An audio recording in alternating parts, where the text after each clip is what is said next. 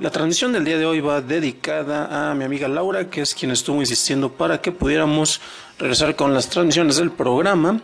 Y tiene que ver con un tema que ha estado más o menos de moda o de novedad y que tiene que ver directamente con esa supuesta manifestación que se va a hacer por el Metrobús de dos pisos, lo cual empezó como una especie de chiste. Lo de la manifestación no, no me refiero directamente a lo del Metrobús de dos pisos, ya que es una realidad para la línea 7, pero pues la manifestación por personas que miden más de 1,70.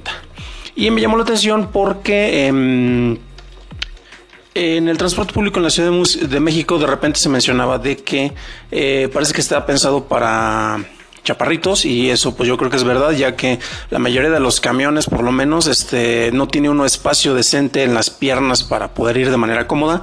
Eh, y eso que pues en México tenemos una sobre una población que tiende al sobrepeso lo cual es bastante curioso pero eso no tiene que ver con la estatura y eso se refleja porque bueno antes teníamos microbuses lo cual viene para una estatura mucho más más este más, más pequeña. Y pues eso también se está yendo una onda sintomática con el supuesto metrobús de dos pisos. Digo no supuesto porque ese ya existe pero con la limitación. Y una cosa que me llama la atención bastante es el hecho de que es para ir de una manera incómoda en un transporte que es insuficiente e ineficiente en su mayoría en esta tres veces rica ciudad.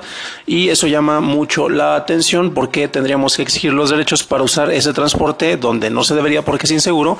Pero lo más importante es porque tener un manejo de transporte que va a ser inseguro, siendo que de por sí ya es un tanto ineficiente. Bueno, pues al parecer se llevará a cabo esta manifestación, no, no lo creo. Eh, si acaso irán unas 30 personas, este, el Wookie y yo del equipo de Stripando igual nos asomamos porque somos del equipo alto.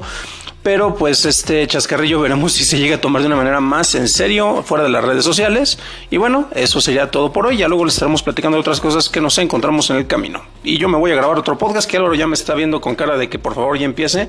Y pues escúchenos en riesgo existencial que empezamos transmisiones en vivo en un momento más.